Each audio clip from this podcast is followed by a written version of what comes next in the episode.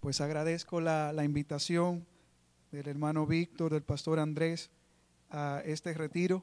El Señor sabe que a mí me fascina estar donde hay dos o tres.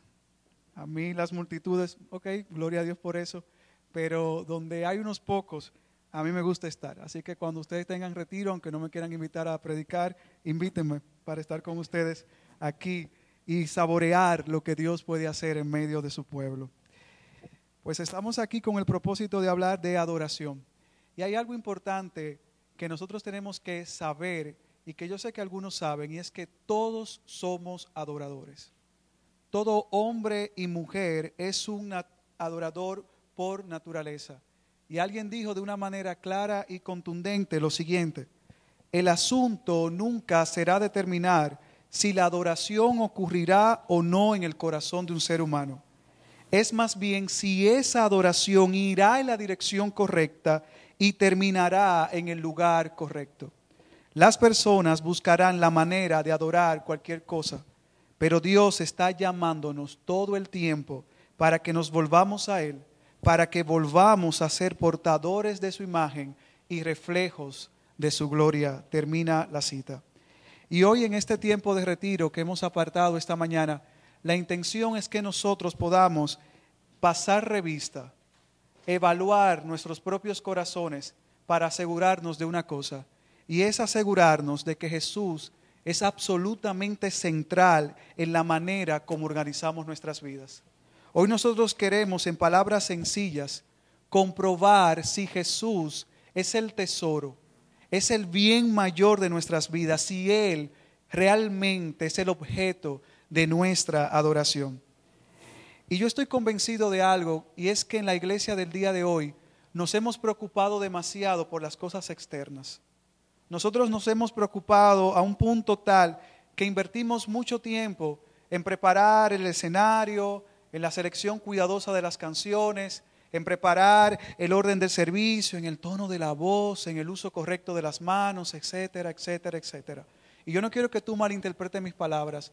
Nada de esto está mal, todo esto es legítimo. El punto es que nosotros, al estar tan enfocados en lo externo, en lo que se ve, hemos descuidado lo más importante, y es el corazón. Es la actitud, es el interior del adorador. En palabras de Pablo, hemos descuidado las cosas que no se ven.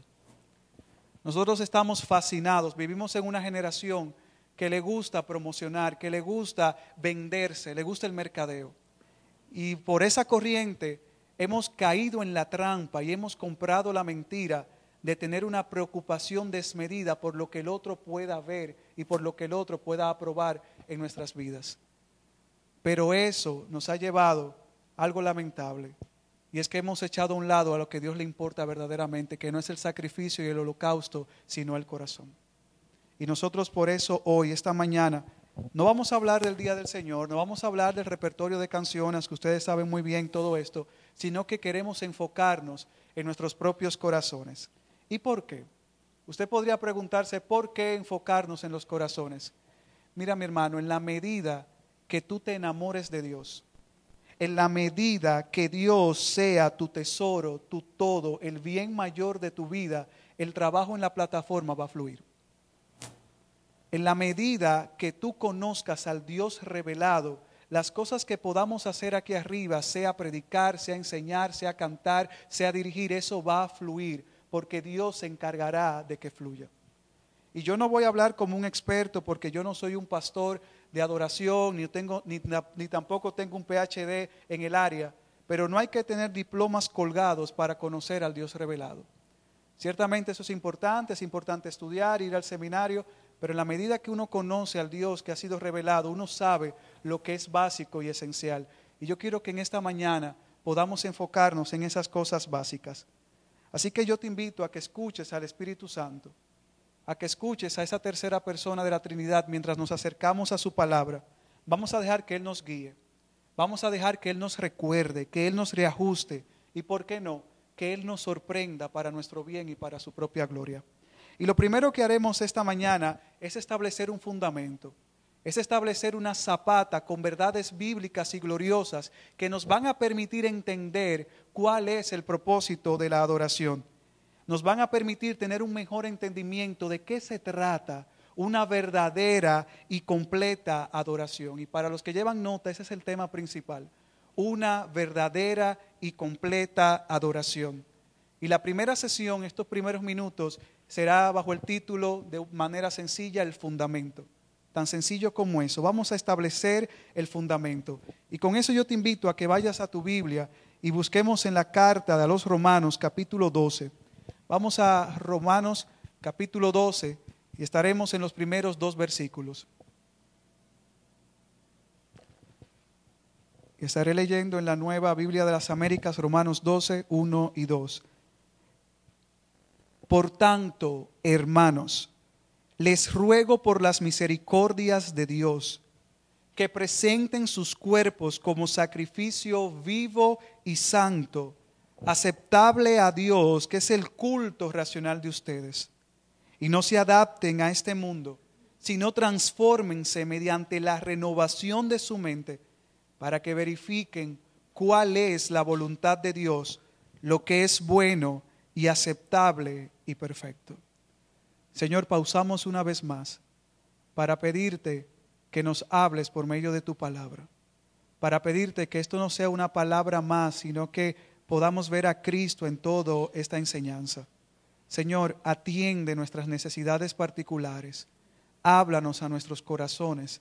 En el nombre de Jesús. Amén y amén. Y nosotros en esta primera sesión vamos a enfocarnos en las primeras diez palabras de este pasaje. Vamos a ver los dos versículos, pero ahora vamos a enfocarnos en las diez palabras. Y estas diez palabras son las siguientes. Por tanto, hermanos, les ruego por las misericordias de Dios por las misericordias de Dios. Y nuestro pasaje nos ofrece una palabra de conexión que amerita atención. ¿Y cuál es esa palabra que conecta? Por tanto. Aquí hay un nexo, por tanto. ¿Y qué quiere decir un por tanto? ¿Qué significa por tanto? Por consiguiente, por lo que antes se ha dicho, por el motivo o las razones que han sido brindadas. Entonces lo que vemos aquí es que Dios a través del, apóstol Pablo ha estado revelando verdades que necesitamos analizar, estudiar y atender para comprender lo que Pablo está diciendo en el capítulo 12. Hay verdades que Pablo ha establecido en los 11 capítulos anteriores que deben ser consideradas para que tú y yo sepamos de qué se trata una verdadera y completa adoración. Y lo que el autor ha venido desempacando en los once capítulos previos son las misericordias de Dios. Por tanto, hermanos, les ruego por las misericordias de Dios. Y en ese sentido vamos a dar un paseo, un recorrido breve por esos once capítulos para ver las misericordias de Dios. Y antes de eso hay una pregunta. Y yo quisiera que algunos de ustedes pudieran responder. ¿Qué es misericordia? ¿Qué es misericordia? ¿A qué nos referimos cuando hablamos de la palabra misericordia? No todos a la vez. Misericordia, ¿de qué hablamos?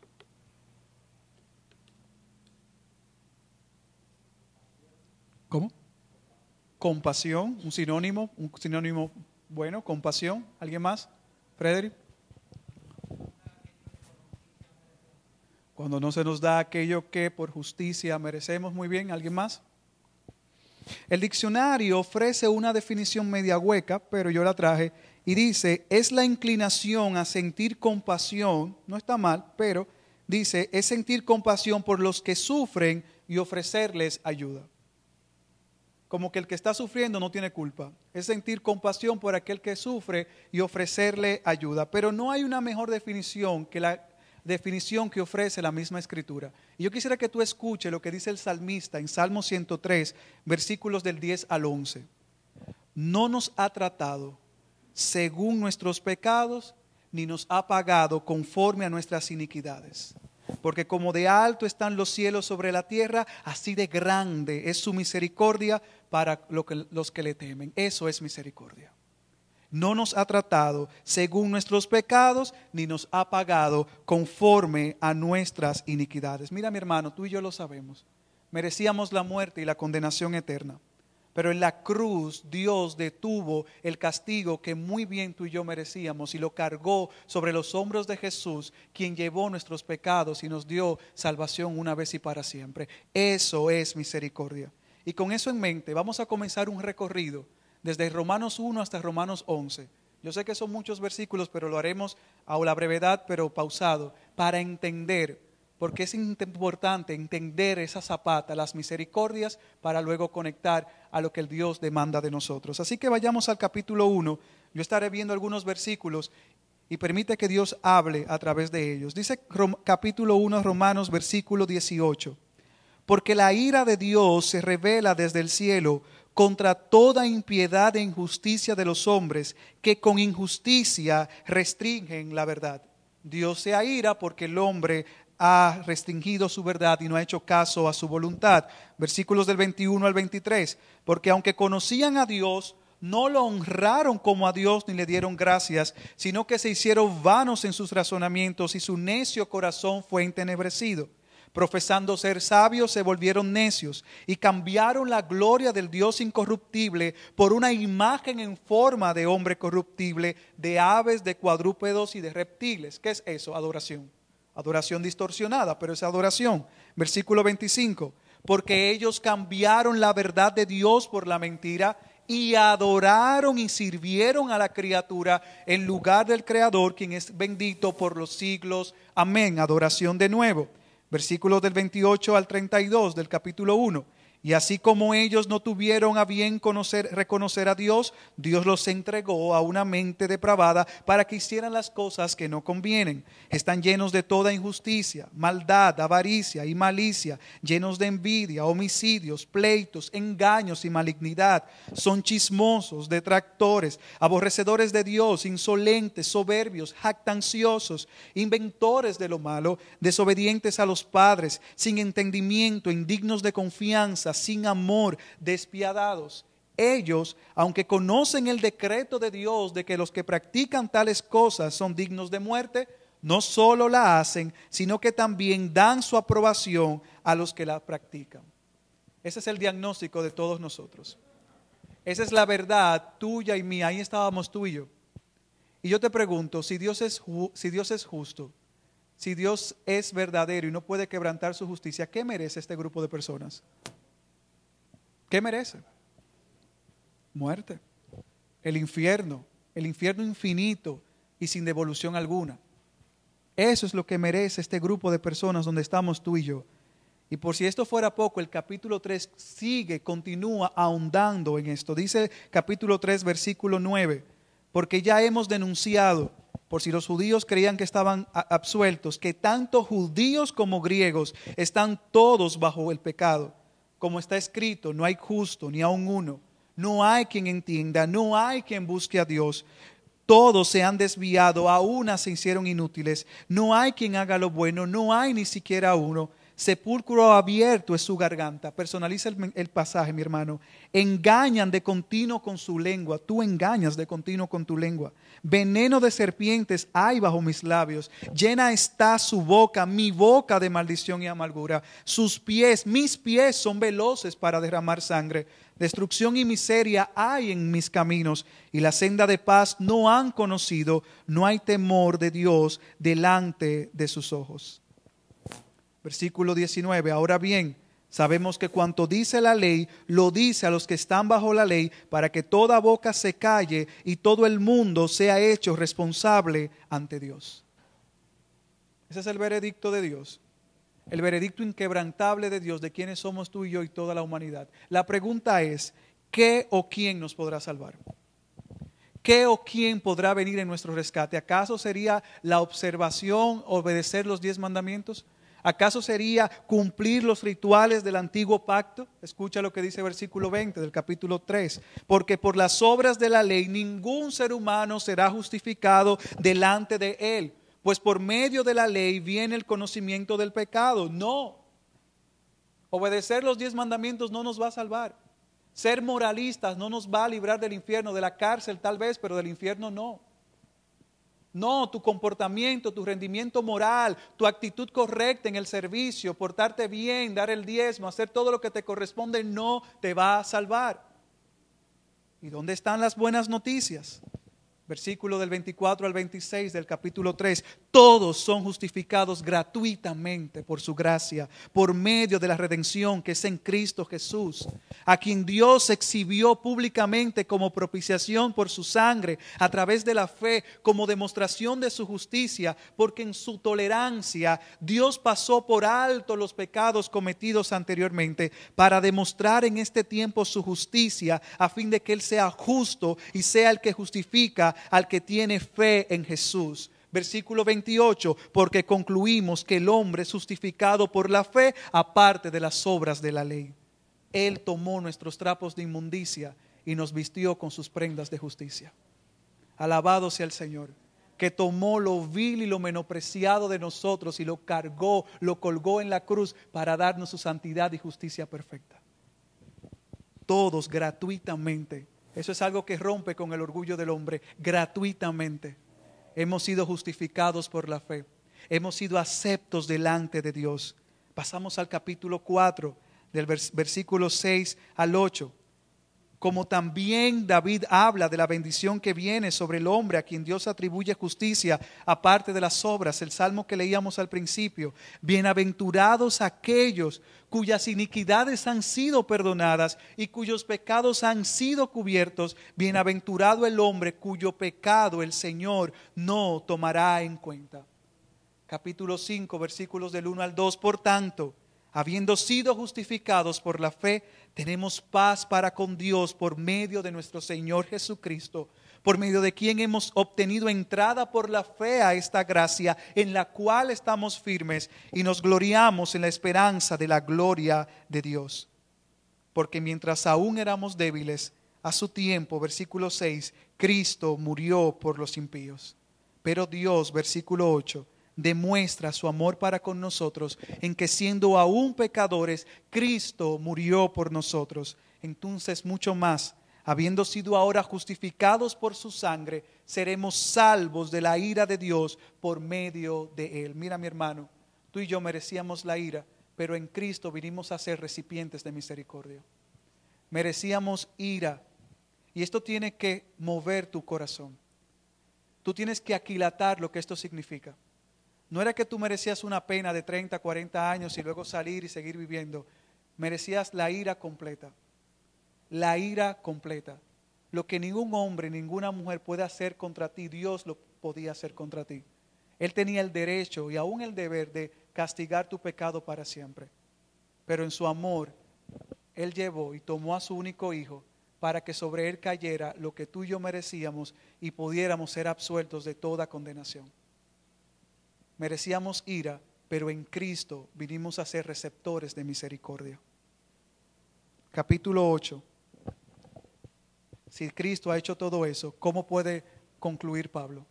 Si todo eso lo ha hecho Dios a favor de nosotros, ¿cómo puede concluir? Capítulo 8, versículo 1. Por tanto, ahora no hay condenación para los que están en Cristo Jesús, los que no andan conforme a la carne, sino conforme al Espíritu porque la ley del Espíritu de vida en Cristo Jesús te ha libertado de la ley del pecado y de la muerte.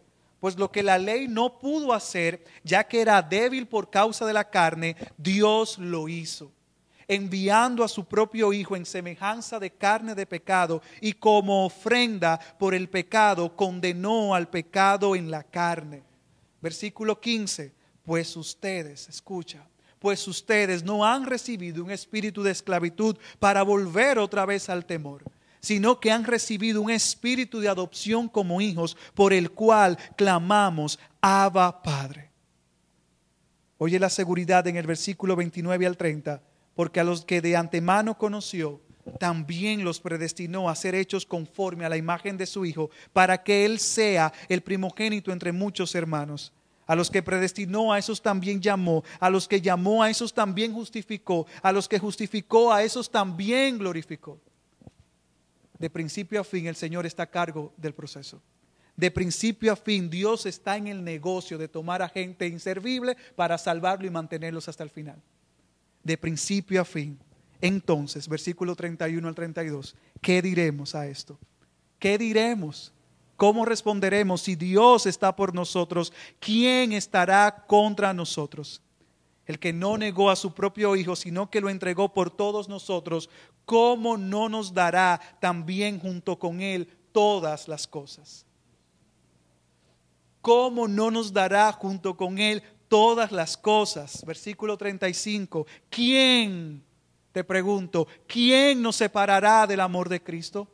Tribulación o angustia o persecución o hambre o desnudez o peligro o espada, porque estoy convencido de que ni la muerte, ni la vida, ni ángeles, ni principados, ni lo presente, ni lo porvenir, ni los poderes, ni lo alto, ni lo profundo, ni ninguna otra cosa creada que te incluya a ti y a mí, nos podrá separar del amor de Dios que es en Cristo Jesús, Señor nuestro.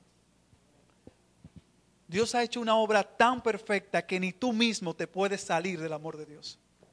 Ni tú mismo puedes anular la gracia que Dios ha dispensado a tu favor. No hay nada, absolutamente nada, que dañe lo que ya Cristo hizo en la cruz del Calvario.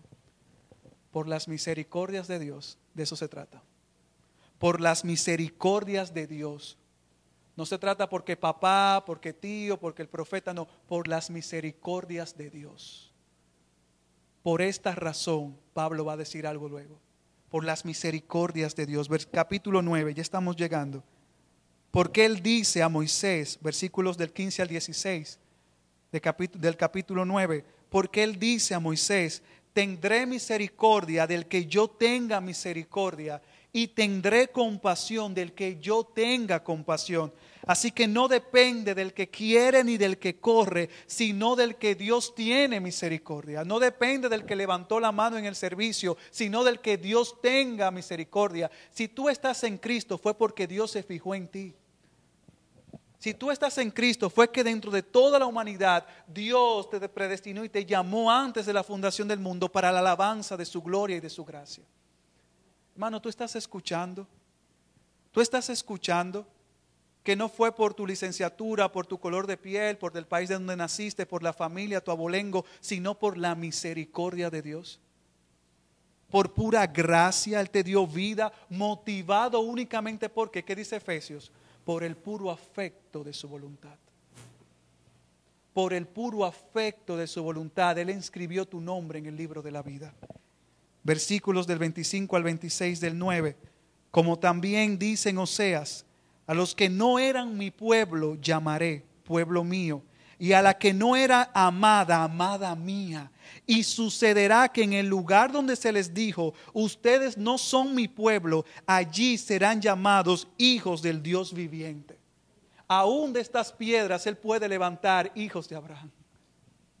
Aún de estas piedras Él pudo hacer hijos de Abraham, hijos de la promesa.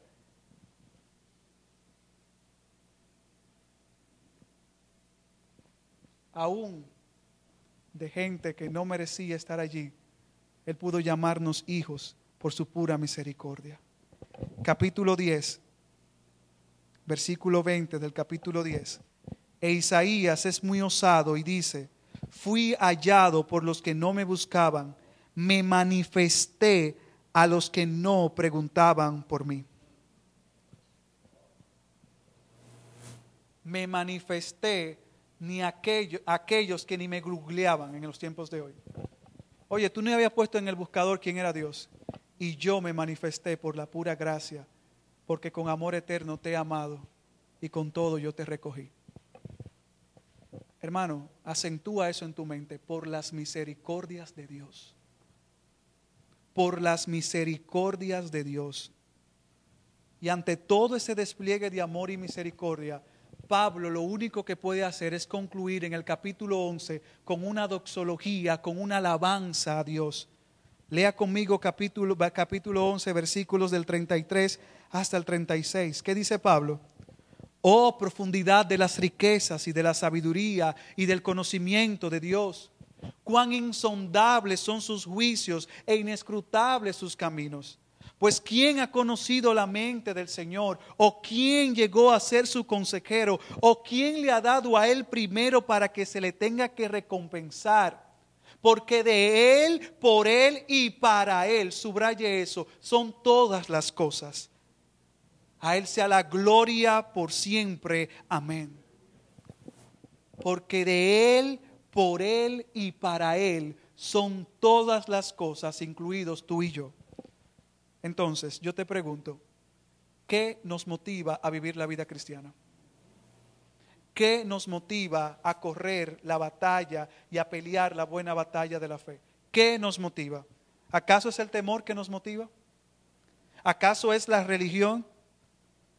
¿Acaso es la, presión que podemos tener social en la familia? ¿Acaso es el, el sentirnos cómodos dentro de un grupo que nos acepta? Lo que nos motiva a adorar a Dios son sus misericordias. Lo que, que, lo que, nos motiva a devolverle a Él gratitud y alabanza es lo que Él ha hecho. Por tanto, hermanos, les ruego por las misericordias de Dios. La pregunta es, ¿qué haremos? La pregunta es, ¿cómo responderemos por todo lo que Dios ha hecho en Cristo a favor de todos nosotros? ¿Cómo responderemos? esa es la parte de la responsabilidad del hombre, que a muchos no le gustan. Yo tengo una visita en la iglesia que a él no le gusta que yo diga eso. ¿Cómo responderemos? Él quiere que todo se quede en gracia. Pero hay una respuesta que tú y yo debemos dar. Y ya es parte de la segunda sesión, Víctor, te pregunto, ¿pudiera continuar? Lo dejo para ahorita porque es la parte más extensa. ¿Qué hago? ¿Cómo respondo?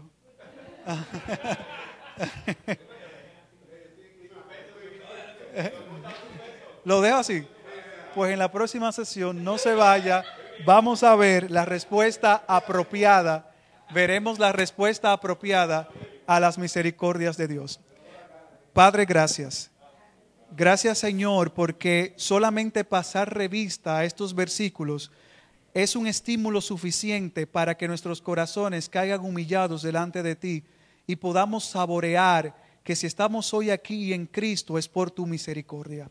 Padre, yo te pido que tus misericordias sean grandes en la mente y corazón de cada uno de mis hermanos, de manera que al escuchar las demandas de Pablo en la próxima sesión, digamos, eso es nada en, comparación al sacrificio de Cristo. Oh Padre, gracias en el nombre de Jesús. Amén y amén.